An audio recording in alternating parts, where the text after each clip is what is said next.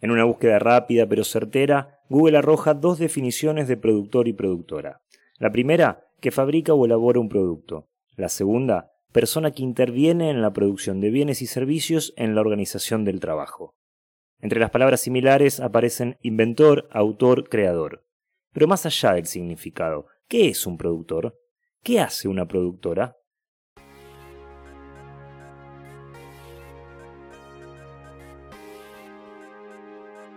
Bienvenidos, bienvenidas, bienvenides.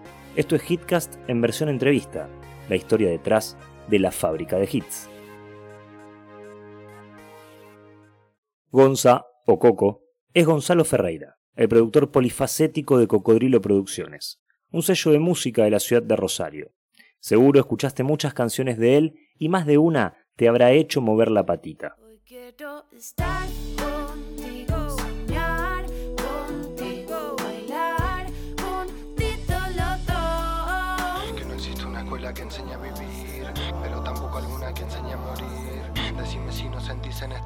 Que somos seres humanos con fechas de vencimiento.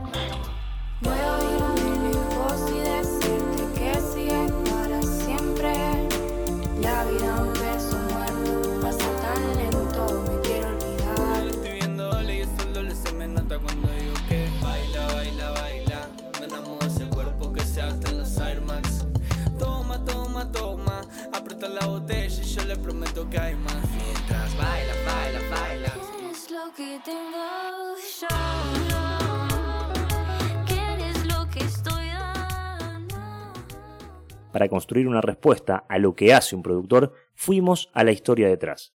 Y más que una historia, nos encontramos muchas. Esta es la primera. Yo a Nicky la, la, vi en un, en un bar atípico, se llamaba bueno, hacían una fiesta arriba que se llamaba Boom Trap Party. Y la hacían todos los viernes. Y yo había ido una vez y fui otra vez para ver, porque estaba viendo la movida. Yo vengo de otro lado, como más de, mi generación, rock, no sé, qué sé yo, no sé, como otra, ¿viste? Y como que igual siempre me empezó a gustar de adolescente el rap o ese tipo de género. Y me empecé, como, cuando estalló todo, eh, me quise meter. Y fui ahí, me acuerdo que ese día llegué y ella había tocado, yo no, no, no, no llegué a verla pero me acuerdo que me llamó mucho la atención estéticamente. Para mí como que va todo de la mano, ¿viste? ¿Qué sé yo? No sé cómo. Por eso hago videos y canciones, porque para mí va todo una sola cosa. Y me acuerdo que la, que la vi, lo primero que me llamó fue estéticamente como, es re... No sé, tiene una luz, Nicky, qué sé yo. Lo que, yo solo no la vi, digamos. Y nada, después cuando me fui vi que había una historia del lugar de que había tocado. Digo, no, canta, recopado, digamos, una banda. Y le escribí le escribí, me pasó el contacto de, un chico con el que trabajaba ella, qué sé yo, que esto, que el otro.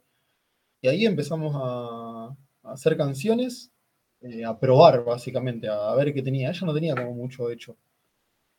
Eh, viste que ahora escriben mucho en relación al freestyle, no es como, por ejemplo, yo en mi época tenía las canciones escritas, tenía todos mis temas escritos con la guitarra y con sus acordes, digamos. Y ellos como que tienen una base y tienen un tema y ese tema encaja en mil bases, ¿viste? Está buenísimo.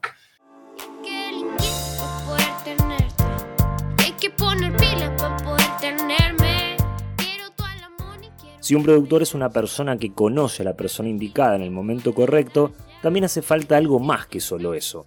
Una concatenación de universos, una cadena de causas y consecuencias mediante una idea. Una piba inspirada, llamada Nicky Nicole, y la idea de un tema llamado Guapo Traquetero.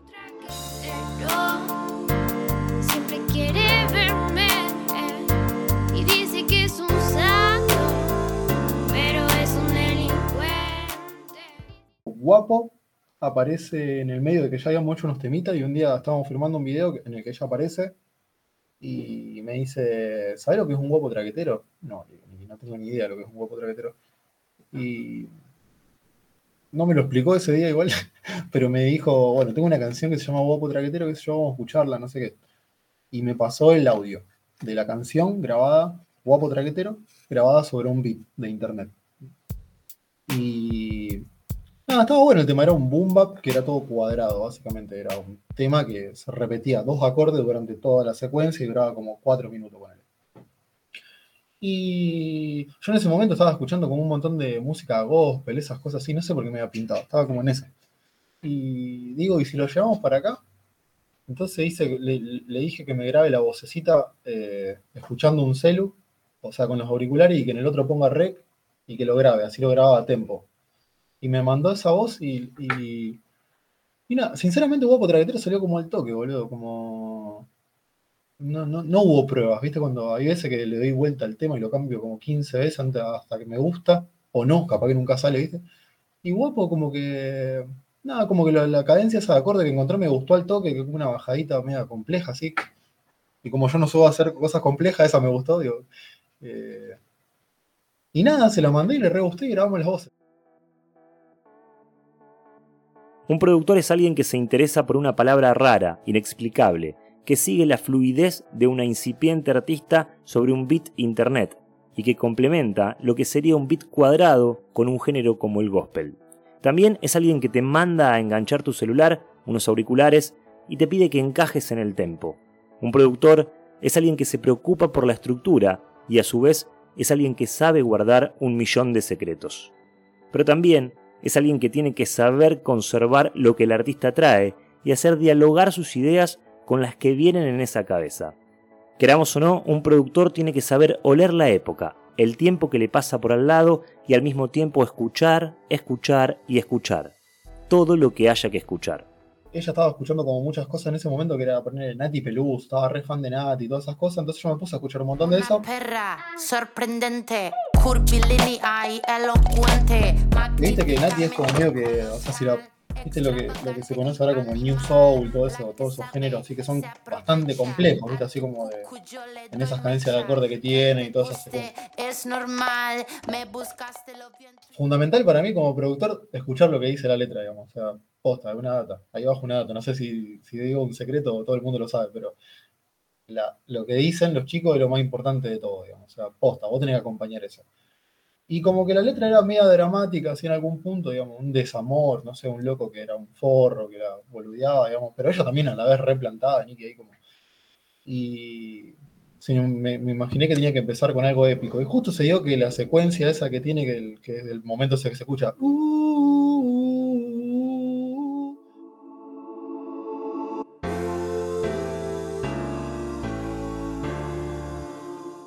me pareció que era medio épico así, y además como, como te digo, eso, metiéndole dos voces de gospel y todo eso, era como New Soul, Soul con gospel, un montón. para lo que la música hago yo, un montón. Y nada, pero así, sinceramente, si te voy a decir que pego, yo no sé ni qué acorde toco, yo los toco y, fueron saliendo, no soy tan músico, sinceramente así.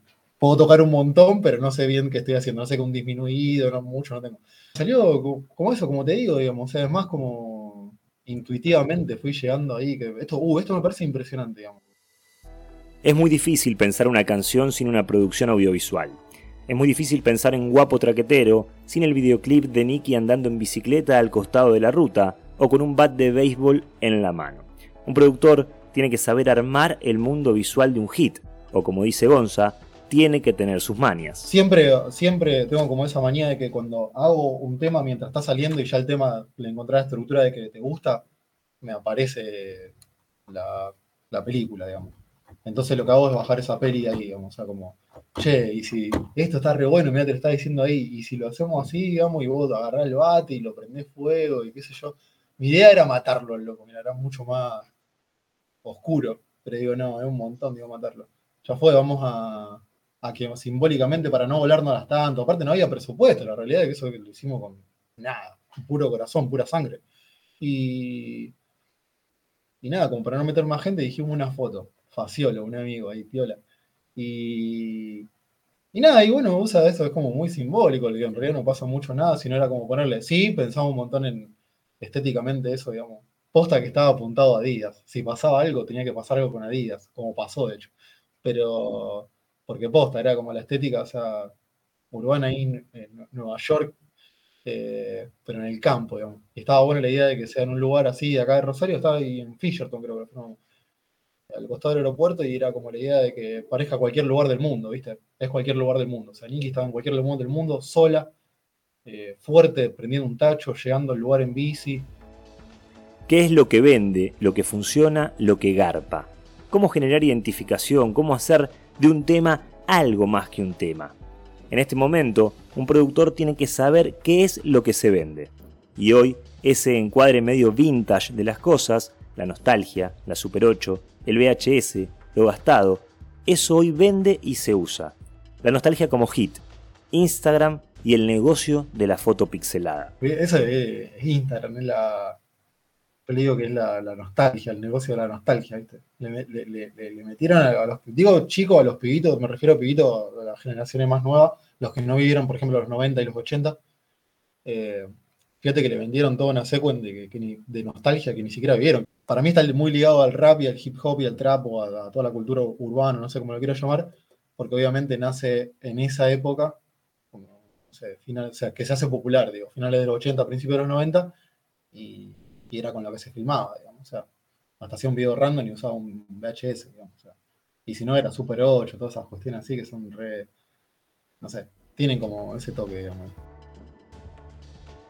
Un productor tiene que saber manejar las diferencias generacionales, sentirse joven entre los jóvenes, sentirse viejo entre los viejos, saber acomodarse, ser un camaleón, un reptil, alguien que sepa camuflarse y a la vez diferenciarse, y sobre todo, alguien que tenga mucha manija para crear de que también es un montón eso de cómo conectamos ahí con, con Nicky, porque, como te digo, nos llevamos 10 años de diferencia y, y nada, yo tengo otra cosa en la cabeza, la melodía de mi vida, como, no, la, armonía, la melodía, la música de mi cabeza es como otra cosa, más allá de que me pueda adaptar a, estos géneros que fuere. Por ejemplo, hay un tema del disco que se llama Nos Encontramos, que para mí es, son los 80, digamos en los 80, un saxo sonando en Nueva York en una terraza, así como, no sé, como... Como que yo imaginaba eso, digo, no, quiero que esto sea así, boludo, porque es buenísimo, porque yo me, imaginaba la película esa nueve semanas y media y la veía a Nicky cantando ahí, digo, un montón, boludo. Como... Eh, yo le tiraba, digo, ¿y si hacemos algo como en los 80? Sí, Coco, me recibo, le ponemos un saxo, le digo, así. Sí, me decía, viste, como, y si acá le metemos unos coros, vamos, tendría como todo, digamos, reabierta, esas cabezas que tienen, boludo. No los frena nadie, boludo. Un productor tiene que saber volver al presente y saber cuándo el pasado se agota. Tiene que poder indagar en sus sentimientos y duelar. Un productor, un hitmaker, tiene que saber que existe un momento donde empezás a ver las cosas desde arriba, desde otro punto de vista. Ese lugar donde el mayor desafío es no marearse y a la vez no tenerle miedo a las alturas. Y después en ese momento, como que también lo que pasó fue que pasó muy rápido, muy rápido, demasiado rápido, digamos. O sea, el primer tema que, que sacamos la pegó, digamos. Y, y nada, apareció la industria, digamos, o sea, digamos, apareció la, las big ligas, digamos. Y nada, obviamente se hizo como, cambió el paradigma así de un momento a otro, digamos, obviamente ella ya pasó a trabajar con una compañía, con una Meyer, digamos, y, eso te posiciona de otra forma. Son otros tiempos. Eh, a la vez es otra la. está bueno, como te digo, los recursos, los recursos que te ofrecen, obviamente, es un montón. Pero bueno, nada, también como decías vos, digamos, o sea, recién cuando hablábamos antes de empezar que eso de eh, antes del hit y post-hit, y yo me imaginaba toda esa secuencia de, que, no, perdón, era otra cosa que dijiste, que dijiste del hit en sí, como eso se piensa, se hace, qué sé yo, que esto, que lo otro. Un hit, eh, hoy por hoy, eh, puede ser cualquier tipo de, tema, como, como fue siempre igual, pero también está como muy atravesado en relación a la imagen, digamos, los artistas, mucho es imagen, digamos. Eh, es un producto, digamos, de alguna forma, desde el punto de vista de la industria, estoy hablando, para mí no, no, creo que sea así, pero sí es así, digamos. Y, la aposta es que cualquier cosa que vos hagas, yo creo en algún punto, una vez que vos estás en determinada posición, eh, se puede, tiene potencialmente eh, potencial de hit, digamos, redundante. Pero es como mucho más fácil. Y bueno, cuando aparecieron ahí, aparecieron un montón de cosas, digamos. Fíjate que de hecho, los temas que salieron siguientes, todos tuvieron como una repercusión así como, está, digamos, un montón, digamos. Y eso fue la mano de la industria, obviamente. Yo no sé si, si nosotros con, los recursos que teníamos en ese momento, porque posta que era nada del desconocimiento, digamos, podemos ser un equipo de trabajo muy grande, podemos ser 10 personas, 15, 20, pero si vos no tenés una pata dentro de, determinadas eh, herramientas, eso de, cómo se maneja la industria, es como medio es difícil. Es, otro, es otro recorrido, digamos, nada más. Yo no sé si hubiésemos sacado años luz después y hubiese estado tres días en tendencia, digamos.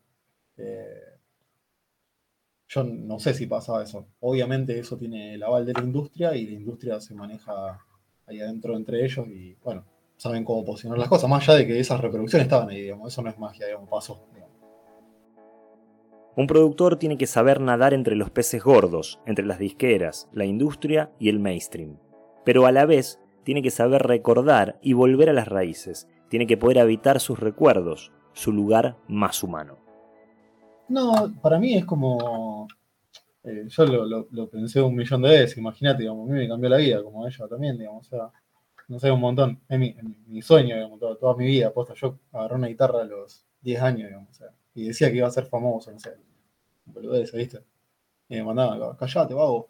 Eh, cuando yo pienso que se dio, se dio así como son esas cosas que, como dijiste vos, de lo, aleatorio, no solamente del algoritmo ni todas esas cosas, sino como la vida, ¿viste? Como en sí mismo. Parece una boluda y reprofundo lo que digo, pero posta que pienso de que no, nos encontramos en un momento en el que, nada, ella tenía como para decir un montón de cosas y hacer un montón de cosas y mostrar un montón de cosas que que creo que yo la pude entender y creo que ayudé como buen productor a, nada, mentira, qué sé yo, como eso, pero a potenciar, digamos, toda esa cuestión que tenía ella, básicamente, que el trabajo que hace todo un equipo de trabajo que, trabaja con un artista, cuántas cosas redundantes que digo, pero... Nada, creo que fue eso, digamos, un toque.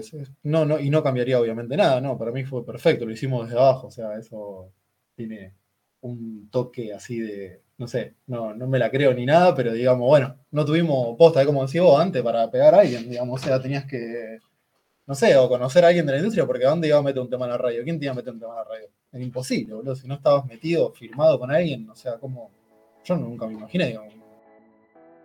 Ahora ya no es pegarla en la radio para ganar el primer millón, sino que ahora es ganar el primer millón de reproducciones para después pegarla en la radio.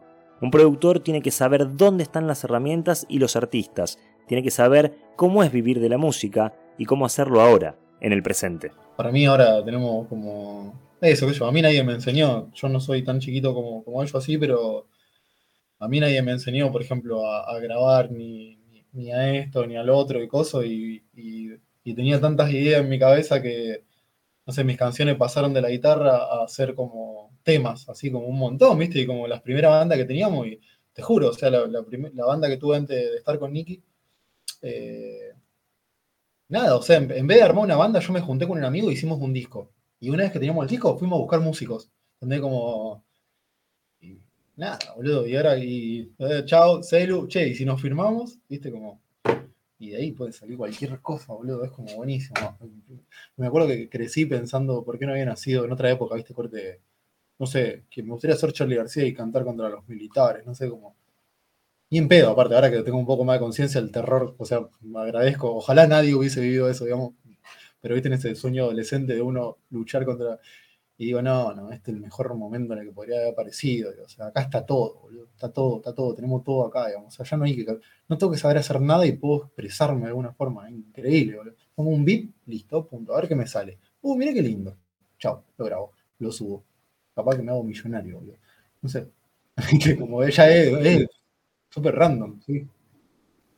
Igual, obviamente también pienso que cuando vos trabajás de una manera organizada y tenés un equipo preparado y un montón de herramientas y obviamente money para llevarlo adelante, eh, nada, se, se, pueden trabajar cosas. También eso, otra, otra variante que tiene la industria hoy por hoy, es que es tan grande o sea, la industria como industria, como lo que está arriba, eso es tan grande, hoy por hoy, como, o sea, mejor dicho, el under ya es tan, es muy pequeño, o sea, el hilo que, divide eso, digamos, porque, para decirte algo, por ejemplo, Z Tangana con este disco, eh, lo re, o sea, se hizo re popular un montón porque el loco ya estaba re pegado y que esto que el otro, pero ahora, a nivel musical, composición, esto que el otro, sacando algunos que otros temas, es súper random eso, o sea, no es como...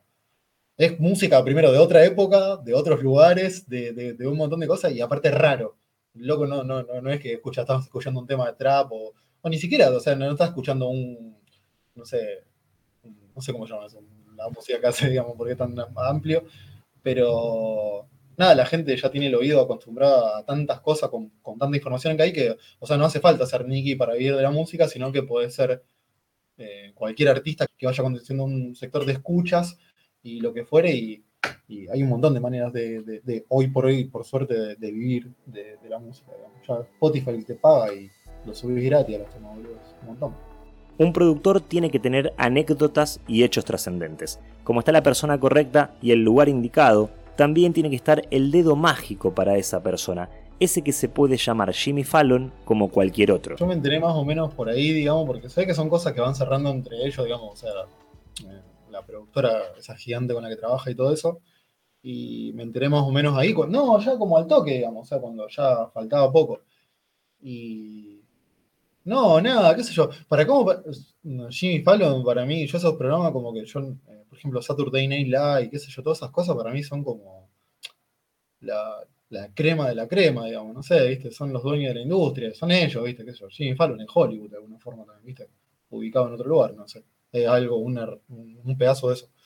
Y. No, nada, nada. No sé, yo había visto un montón de gente porque lo había visto un montón de veces al programa, no, no soy alguien que lo mira así, pero los shows he visto un montón de Resi ahí. Y nada, qué sé yo, no sé, para mí.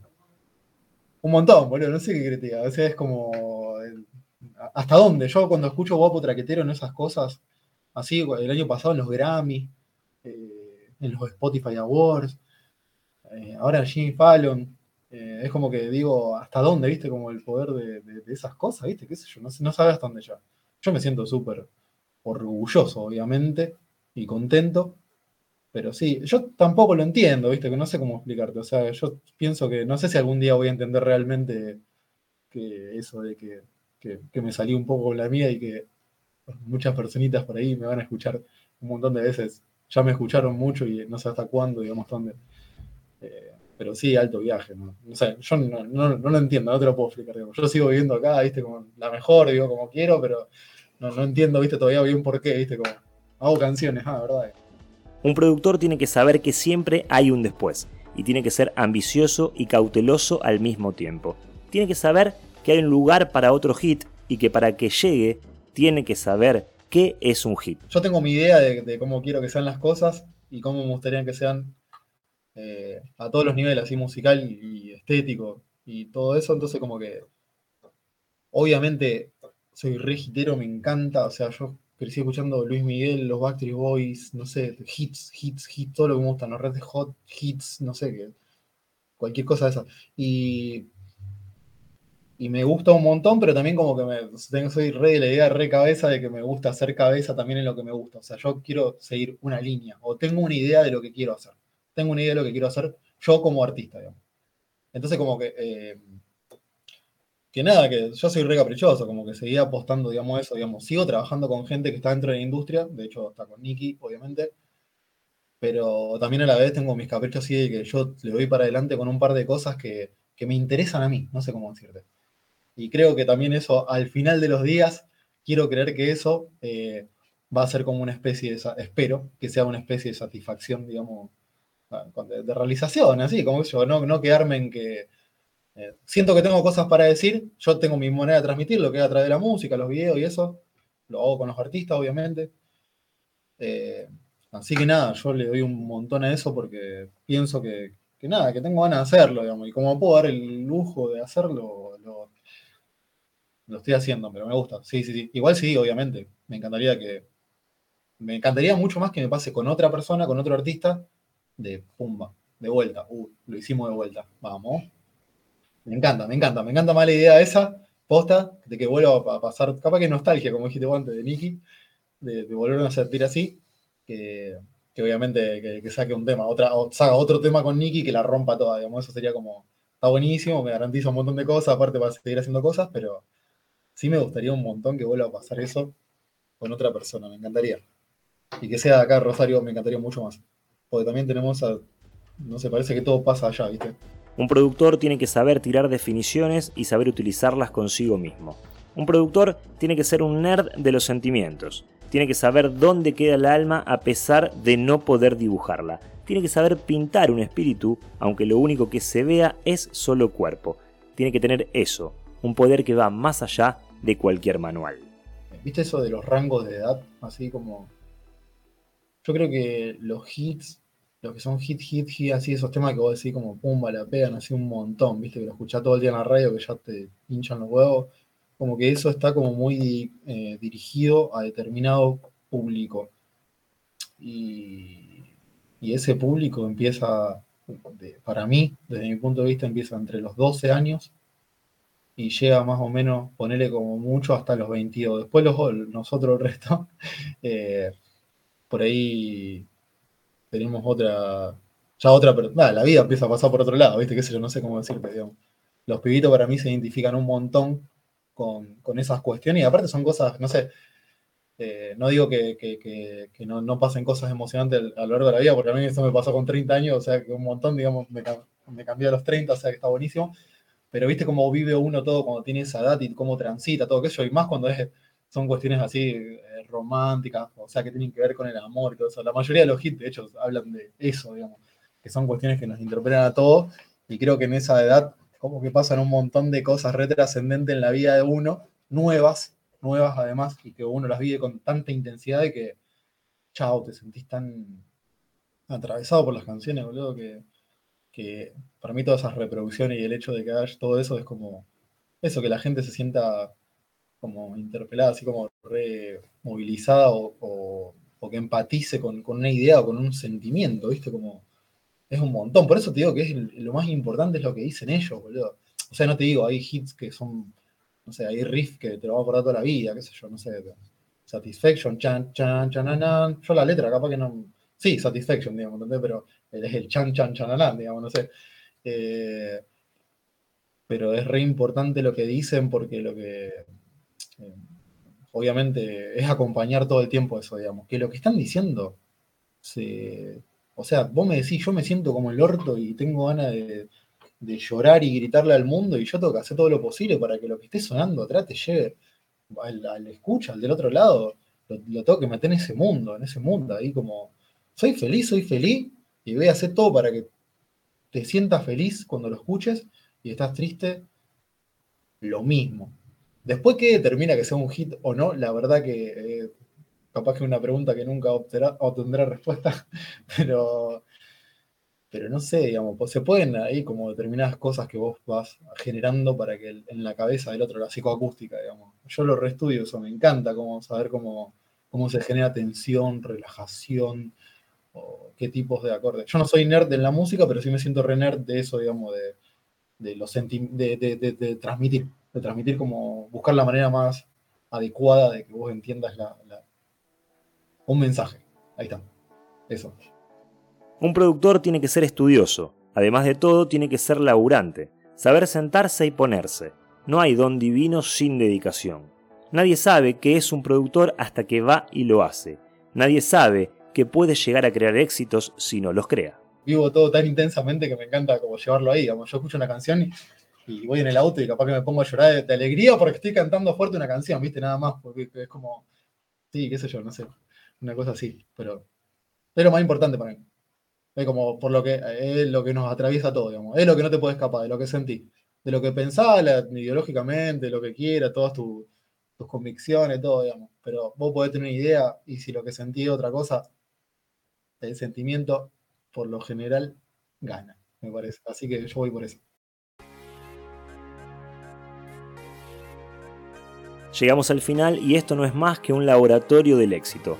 Estamos en búsqueda de una definición de productor y productora, y con esto no queremos más que seguir indagando. Gonza, o Coco, se presentó para una gran entrevista guionada dirigida y realizada por Andrés Mainardi. En el proceso de edición estuvo Arturo Tuels y quien les habla, Lisandro Leoni, productor y locutor de este episodio. Por último, y para cerrar, un productor tiene que intentar llegar a una síntesis, o al menos, si no lo logra, armar un lindo verso. Te lo voy a decir como en un versito. Ah, eh, para mí, Guapo Traquetero es una, es una. Para mí, lo que tiene el potencial de Guapo Traquetero es que es una, una, una mujer y, además que es una, chica, eh, en una secuencia en la que, que es muy común que, que, un guacho la verduguee de alguna forma, así, somos una verga en todo, y que ella, nada, está, Nikki está parada ahí, yendo para adelante y mostrándose fuerte. Es lo que me dijeron un millón de mujeres después de Guapo Traquetero. Nikki está ahí, eh, como eso, la paramos con un bate en el medio de la nada, prendiendo fuego una foto eh, y aguantándosela, digamos. Y, así, es fuerza, boludo, es una mujer plantada y es muy chiquita.